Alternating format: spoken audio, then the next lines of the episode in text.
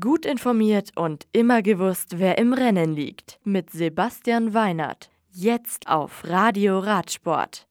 Sagan siegt in Belgien. Greipel ebenfalls erfolgreich. Neuer Leader bei der Tour de Wallonie. Alst. Weltmeister Peter Sagan von Bora Hansgrohe siegt beim Nachtourkriterium in Belgien vor Yves Lampert von Quickstep Floors und Corendon Circus-Profi Mathieu van der Poel. Hannover.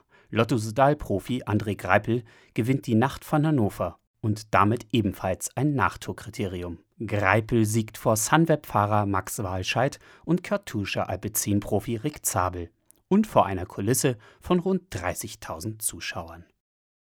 Herstal.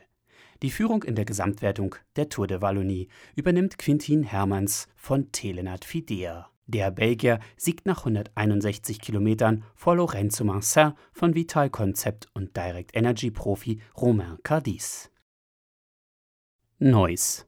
Der ehemalige deutsche Radprofi Andreas Kappes ist tot. Der gebürtige Bremer verstarb in der Nacht zum heutigen Dienstag an den Folgen eines Insektenstichs. Kappes fuhr in seiner aktiven Zeit fünfmal die Tour de France und gewann Etappen beim Giro d'Italia, der Tour de Suisse sowie Paris-Nizza.